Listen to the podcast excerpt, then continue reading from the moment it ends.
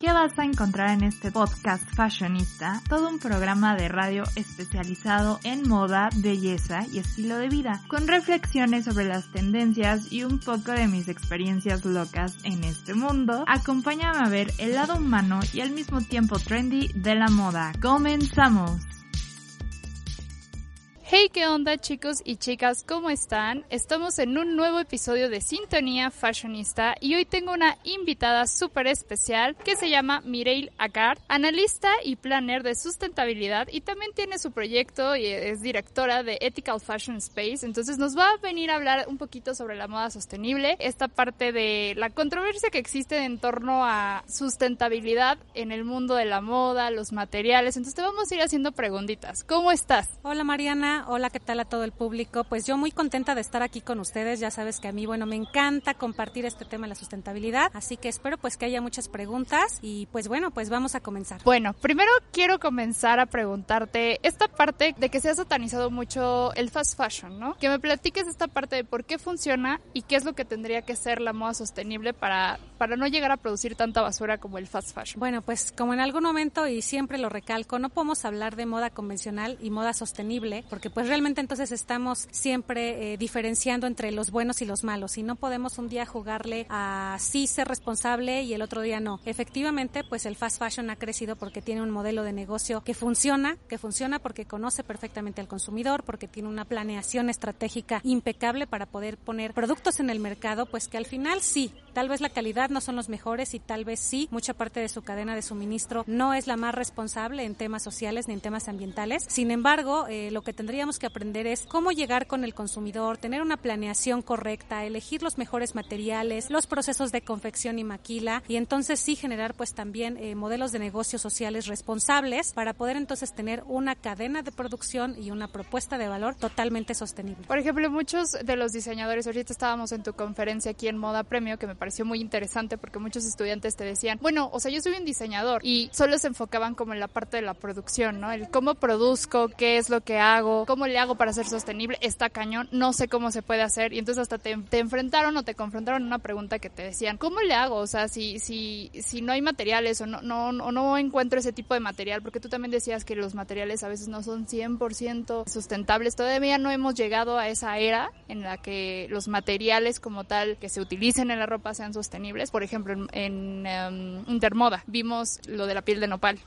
vimos lo de la piel de pescado que me decías. O sea, ¿cuáles son los materiales que se podrían utilizar hoy en día para generar esta sustentabilidad? Como decía justamente en la conferencia, los materiales es uno de los elementos de la cadena de suministro y de una propuesta de valor. Eh, sí, es importante empezar a migrar hacia materiales de menor impacto ambiental, pero también es importante que los materiales que pues aún no abundan y que tal vez por un tema de costo, pues no muchas eh, personas, diseñadores o empresas pueden acceder a estos materiales, es importante entonces también también hacer eh, o recalcar la importancia de procesos limpios en las empresas que manejan materiales como el poliéster, en el tema del reciclaje también, ¿no? En este caso. Entonces, sí es importante tener una buena elección de material para poder reincorporarlo a la cadena de valor, pero no necesariamente este tiene que ser hoy sostenible. Podemos trabajar, por ejemplo, con un poliéster reciclado, que al final sí es un proveniente del petróleo, sin embargo, el impacto puede ser menor que si consumimos un poliéster eh, virgen en este caso. Y si hablamos de materiales naturales o de nueva generación, pues tenemos el tencel, tenemos algunos usos de la viscosa, tenemos sí la piel de nopal que podría ser una alternativa, sin embargo pues todavía quedan consideraciones por evaluar acerca de la sostenibilidad de este producto. Tendríamos que pensar que tal vez un cuero animal con menos tratamiento de cromo también puede ser un elemento rescatable porque viene de la economía del reciclaje, de la industria alimenticia. Podríamos hablar sí del piñatex, de los polímeros de leche que se utiliza la fibra de leche eh, a partir de la caseína de la misma y que esto pues también es un material eh, regenerativo de economía circular de una industria como la lechera, ¿no? Que al final sí tiene un impacto hídrico porque para la producción de leche se consume mucha agua, pero también este residuo con el que se utiliza para la producción de una materia prima, pues sería un desperdicio. Entonces es importante siempre evaluar los materiales de dónde provienen y elegir el mejor material de acuerdo a nuestras necesidades y de acuerdo a nuestra prospección económica para entonces evaluar qué tan sostenible es comenzar con un material o con un proceso de transformación diferente en la cadena de suministro. Hablabas de economía circular y creo que a muchas personas no les queda claro. Entonces, ¿nos puedes explicar un poquito del tema? La economía circular de lo que se trata es de hacer una interconexión de todos los elementos o los puntos estratégicos de una eh, cadena de suministro. Es decir, que si antes era una cadena de suministro lineal, en donde no había una conexión entre el retailer y el productor de la materia prima, en una economía circular, todos están interconectados a través del conocimiento de la cadena de valor para entonces encontrar áreas de oportunidad donde posiblemente el agricultor o el fabricador de la materia prima tenga conocimiento de los costos finales o cómo se va a transformar su producto para poder hacer productos más adecuados que entonces tengan una propuesta de valor diferente. Entonces es una interconexión, una economía donde se busca que los recursos humanos, físicos, naturales, capitales, siempre se sigan reincorporando y tengan una durabilidad eh, mucho más amplia hasta evitar prácticamente que se conviertan en un residuo final. Ok,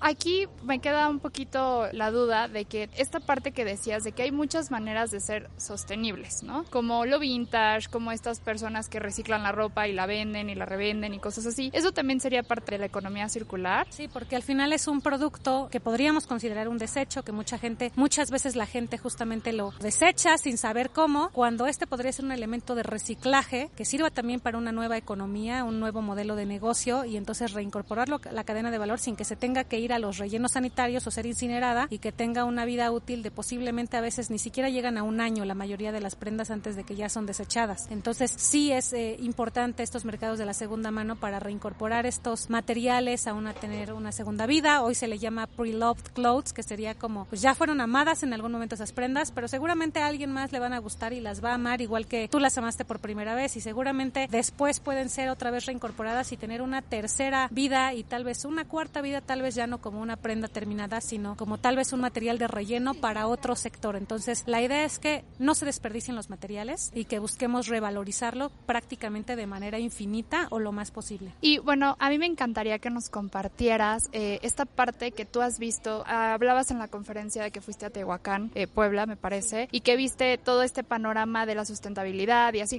me encantaría que nos compartieras cómo ves el panorama eh, aquí en México en cuestión de sostenibilidad y este y bueno de esta experiencia que tuviste allá. Híjole, en materia de sostenibilidad yo creo que sí vamos atrasados. Sin embargo, hay empresas que están trabajando justamente por por innovar y en Tehuacán lo que me encontré fue algunos industriales que están creando maquinaria competitiva para hacer ahorro de, energía, ahorro de agua, sobre todo en una industria mezclillera que es donde más hay uso de este recurso hídrico y en el que más se contamina por justamente eh, descargas residuales. Entonces yo creo que falta la verdad, el tema de la inversión. Yo creo que necesitamos, eh, en este caso, que haya inversión para tecnología, que prácticamente es tecnología de 1990 y que podríamos decir, híjole, yo creo que hasta es nueva porque no se está invirtiendo en tecnología y nueva tecnología quiere decir eficiencia energética, quiere decir eficiencia hídrica y si hay eficiencia hídrica hay eh, un ahorro en términos económicos y en términos de valorización de los recursos naturales. Entonces, hay la intención, falta el recurso económico y falta implementarlo, pero yo creo que al menos en el tema de conciencia estamos avanzando. La industria textil y de la moda está dando pasos y señales de, ok, lo entiendo, lo quiero hacer ahora que me digan cómo. Entonces yo creo que nos faltan los especialistas en materia de sustentabilidad, como lo decía yo, Ethical Fashion Space, pues justamente lo que hacemos es dar consultoría. No nada más te decimos por dónde estás mal, te decimos ahora cómo le hacemos, cómo te juntamos y cómo hacemos estos links, eh, networking y colaboratividad que traza la economía circular y la sostenibilidad como uno de los valores principales para poder generar proyectos y economías eh, mucho más sostenibles y responsables y al final, pues proyectos de desarrollo económico. Claro, y pues tú decías algo muy interesante también en la conferencia eh, esta parte de por qué la moda sostenible a veces es muy cara. Es por lo mismo que acabas de decir, de que no existen los recursos o no necesariamente tiene que ser carísima para el consumidor como tal. No tiene que ser carísima, yo creo que entramos también en un tema de greenwashing, de repente de, híjole, ¿por qué es este verde como lo catalogan entre comillas, ecológico, sostenible? Tiene que valer más. Yo creo que eh, es realmente entender el valor del producto, por supuesto, tener una utilidad y eso le va a dar un precio real a la prenda, ¿no? O al, o producto que tú vayas a comprar. Sin embargo, yo creo que el, uno de los grandes problemas es que usualmente lo que consideramos de costo pagado en las cajas de una tienda, pues no traen costos adheridos del costo de los materiales, del costo de los recursos, este, en condiciones laborales precarias, con sueldos muy bajos. Entonces, lo que usualmente pagamos en una caja, en un centro comercial, no es el valor real de una prenda. Estamos acostumbrados a a, a subvaluar los productos y a tenerlos en un costo pues bastante más bajo que lo que realmente cuesta producir. Entonces, cuando tú compras un producto que podríamos catalogar de moda sostenible o de menor impacto ambiental y social, un producto responsable, pues está pagando un salario justo, un material de calidad, una confección de calidad, con una, en este caso puede ser un taller donde realmente hay buenas condiciones, donde se paga por posiblemente condiciones y, y aspectos laborales pues mucho más importantes y se le da un valor diferente a los recursos naturales. Entonces esos costos se incorporan al costo final y por eso tenemos un costo tal vez más alto, pero pues también es importante que las, que las marcas, que las empresas, que los diseñadores sean conscientes de, del, del, costo real y no inflen los precios nada más, pues porque para vender, porque es verde, ¿no? Algo así. O sea, hay que empezar también a educar bastante al consumidor, ¿no? Y esa chamba le toca justamente a los profesionales de la industria. El consumidor no va a aprender solo, tiene que estar justamente los profesionales que se dedican a poner productos para que ellos vendan, la tarea de por qué cuesta esto, cómo se produce, para que la gente no piense que, ay, pues ¿por qué es tan caro si nada más es una playera hacerle un hoyo este para el cuello y dos mangas, ¿no? Este, sí, pero tenemos que pensar en la morfología, en cómo te vas a mover con la prenda, en por qué es una prenda pensada, el darle el valor eh, a quien está detrás y que confecciona, a quien diseña, a quien se encarga de que te enamores del producto por una buena mercadotecnia. Entonces,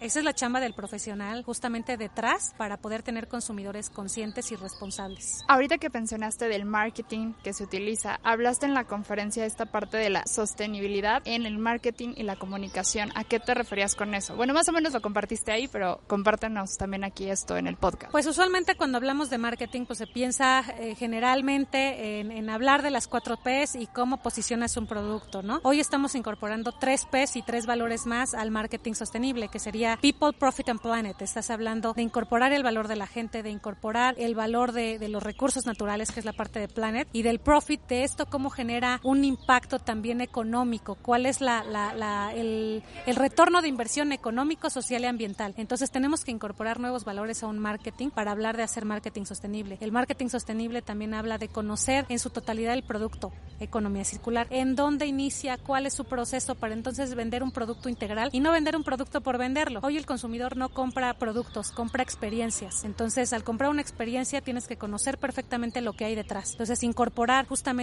no solo la plaza, la venta, este, la promoción, pues tienes que incorporar valores nuevos de nueva generación que hablan de una precisamente de una estrategia de nuevo siglo, de una nueva era que ya no es la industrial, sino es la era humana donde incorporas este tipo de valores y hoy hay que incorporarlos justamente a estas estrategias para tener mercados uno más interesantes, con más contenido y con valor económico real. Y hablando de estas marcas, eh, ¿existen marcas mexicanas que ya son sostenibles? ¿Conoces alguna que nos puedas compartir? Que están trabajando procesos, que tienen procesos sostenibles, sí. No podríamos hablar de una marca eh, sostenible, podemos hablar de marcas con estrategias sustentables. Ahora sí que podríamos decir que, que lo sustentable es el contenido y la forma es lo sostenible. Entonces, para tener modelos que se sustenten con bases económicas, que se sustenten con eh, bases materiales, que se sustenten con un buen modelo de negocio, entonces sí hay empresas que están trabajando la sustentabilidad como forma de negocio. Podríamos hablar de una que ya es muy, muy famosa, muy conocida, que es el Inorganic eh, que se encuentra en Querétaro y que bueno ha tenido varias participaciones ya a nivel nacional e internacional en el Fashion Week aquí en México, en el Fashion Week de Nueva York recientemente, que incorpora materiales, que incorpora procesos de producción y de confección artesanales, responsables en salarios, que tiene un tema de educación detrás. Podríamos hablar de Marchetti, que también es una empresa en Guadalajara que trabaja con materiales certificados GOTS o Ecotex, que tiene un proceso de producción pensado en la ecoeficiencia. Todavía están trabajando algunos otros temas incorporados al modelo de producción, pero que tienen una, una razón de ser bastante interesante y que tienen una posición de marketing y comunicación eh, enfocada a, al aprendizaje de lo que es la sostenibilidad. Podríamos hablar eh, de calzado eh, Renovare, que son también los chicos que incorporan sargazo en la producción de su materia prima. Podríamos hablar en temas, por ejemplo, de accesorios, posiblemente algunas empresas híjole, que están en, en, en Guanajuato que también están incorporando este tipo de valores. Flexi, por ejemplo, muy interesante, trabaja temas de certificación laboral, tiene bastantes certificaciones de Semarnat por el tratamiento de aguas residuales, posiblemente no tenga algunos otros valores de sustentabilidad, pero en el tema de tratamiento de aguas ya tiene una estrategia muy importante en temas de sostenibilidad. Eh, hablaríamos de que Liverpool, por ejemplo, está incorporando un espacio eh, de dirección de sustentabilidad para mejorar sus procesos dentro de sus marcas propias. Entonces, varias están incorporando elementos, no podemos hablar de que sean 100% sustentables porque no lo hay, pero sí que incorporan varios valores que están trabajando por mejores procesos sostenibles. Claro, y ya cerrando, eh, es muy importante esta parte de que los consumidores, de que los, más bien los que proveen la moda, los que hacen la moda, no engañen al consumidor, ¿no? Diciendo que las cosas son realmente sustentables. ¿No? Eso era lo que nos compartías hace ratito que me pareció súper bien porque muchos se venden de esa manera y no lo son realmente, ¿no? Y está súper claro que hay que dejar ese punto así súper, súper claro. Pues ya, por último, compártenos tus redes sociales, eh, un poquito de lo que haces. Bueno, pues eh, muy importante y es algo que nos apasiona en Ethical Fashion Space, justo es eh, el compartir conocimiento. Yo creo que es de los valores más importantes en un ser humano el no quedarte conocimiento, sino el compartirlo, porque eso genera valor y genera pues sociedades más responsables entonces, una de nuestras labores es comunicar educar, entonces tenemos espacios de capacitación. Próximamente eh, vamos a estar en abril, vamos a estar en Puebla con nuestro curso de sustentabilidad aplicada a las industrias creativas, donde hablamos justamente ya de lo profundo de sustentabilidad para tener proyectos con eh, modelos de negocio sustentables. Vamos a estar en mayo con el curso introductorio para quien no sabe absolutamente nada de sustentabilidad es el curso introductorio en mayo en Ciudad de México y luego el curso completo de 10 horas en Guadalajara. Vamos a estar posiblemente en Intermoda por ahí también en julio. Y bueno, pues tenemos nuestros espacios de eh, consultoría en donde les ayudamos a identificar las áreas de oportunidad de sus negocios y que transiten hacia modelos de producción, comercialización y consumo responsables. Entonces nos pueden buscar a través de info arroba ethicalfashionspace.com. Nuestras redes sociales son arroba ethicalfashionspace.com o también en mi red personal arroba Mireille bajo Pues muchísimas gracias Miri por estar aquí y compartir todo tu conocimiento. Eres una mujer admirable y pues nada, muchísimas gracias. Ay, muchas gracias a ti Mariana. Yo encantada, gracias por este espacio, por permitirme abrir esta comunicación a, a tus radioescuchas y bueno, pues espero que sigamos compartiendo más y te agradezco muchísimo. Bueno chicos, nos vemos hasta la próxima. Sígueme en Instagram, Facebook y YouTube como La Chica de los Tacones Rojos. Twitter como CH Tacones Rojos. Ahí nos vemos.